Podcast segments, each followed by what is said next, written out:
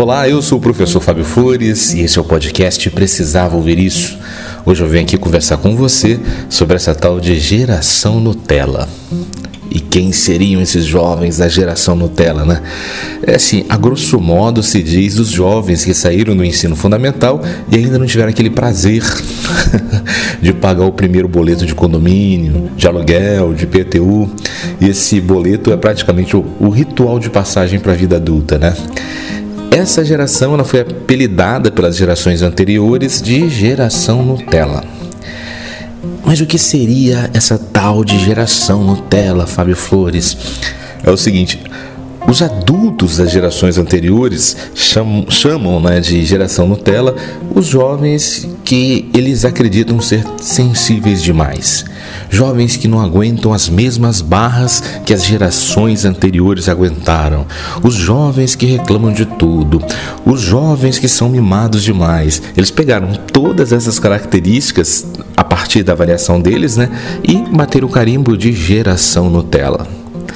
Mas, meu amigo, minha amiga, se a gente buscar na nossa lembrança o que os nossos pais, o que os nossos tios e o que os nossos avós falavam sobre a nossa adolescência e sobre a nossa juventude, a gente vai ver que não era tão diferente, não. A gente também era chamado disso, não era não? A gente era chamado de sensível demais, a gente, que a gente não estava aguentando o que eles aguentaram, porque o que eles fizeram no passado, a gente não faz nem a metade hoje em dia, e assim por diante. Todas essas questões que os adultos sempre atribuem como fraqueza da geração que está sucedendo.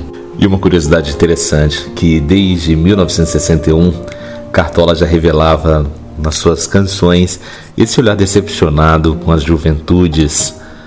Confere aí.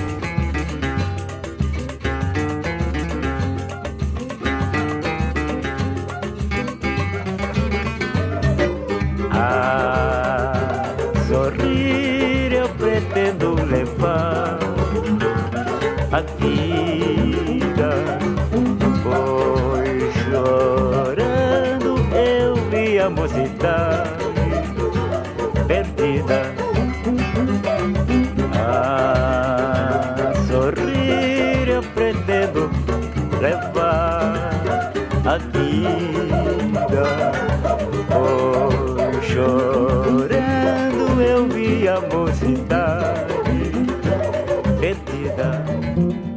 A minha geração, por exemplo, foi chamada de geração Coca-Cola.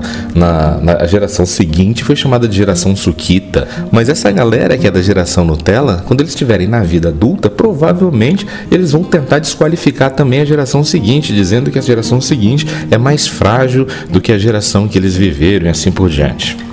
Eu lembro muito bem que na minha adolescência a gente tinha a tal geração Coca-Cola, né? Teve até música do Legião Urbana e assim ia seguindo, né? A tendência de desqualificação entre as gerações, sempre a geração anterior acreditando que sabe a melhor maneira de viver e que precisa desqualificar a geração subsequente, sem perceber que, que o mundo muda, né? as maneiras de viver, de ser e de estar no mundo, no mundo, elas mudam. Cada geração vai acreditando que a seguinte é menos capaz porque não passou pelas mesmas dificuldades.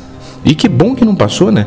É sinal que ao longo do tempo essa geração avançou nas maneiras de lidar com a vida, de lidar com o trabalho, de lidar com a educação e lidar também com as fronteiras morais. Eu já vi adulto dizendo que o mundo começou a ficar Nutella quando o metiolate parou de doer.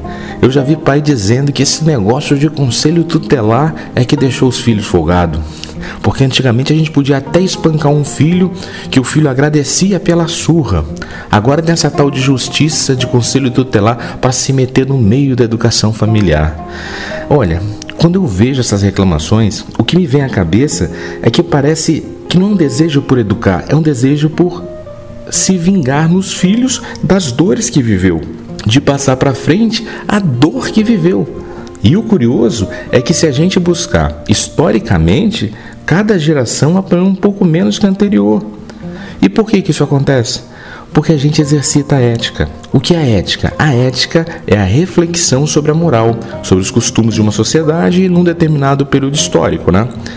Sempre que a gente vai avaliando que algo pode ser melhorado nas nossas relações com o mundo, a gente avança um pouquinho no trato com a moral. A gente muda a nossa percepção sobre os fatos e mudando essa percepção sobre os fatos, a gente muda também a nossa maneira de se relacionar com as pessoas, com a sociedade, com os lugares e assim por diante. Só para a gente ter uma ideia assim, de como que essas coisas mudam. Há bem pouco tempo atrás, era normal dirigir sem cinto de segurança. Era normal. É, antigamente também não tinha bafômetro. Era normal dirigir bêbado ou até dirigir bebendo. Você podia passar na frente de um posto de polícia bebendo que é, é, não, não, não, causava estranhamento nem multa. É, outra coisa, era normal fumar dentro de avião. Normal fumar dentro de restaurante. Até professor podia fumar dentro da sala de aula. Ninguém achava estranho aquilo. Era a regra do jogo naquele tempo. Foi à medida que algumas pessoas foram se perguntando se aquilo de fato era uma coisa normal que aos poucos o mundo foi mudando e criando novas regras de convívio social. Assim é o mundo. É um constante evoluir. Chamar essa geração de Nutella é esquecer que a sua geração também já foi chamada de fraca por uma geração anterior. Chamar essa geração de Nutella é se desconectar com os ciclos de mudança da vida. A vida sempre estará em mudança e cada geração vai ser impactada por um diferente ciclo de mudanças. Dizer que no meu tempo era assim é se confessar um morto-vivo, porque o nosso tempo não é aquele lá atrás. O nosso tempo é agora. A vida só acontece no agora.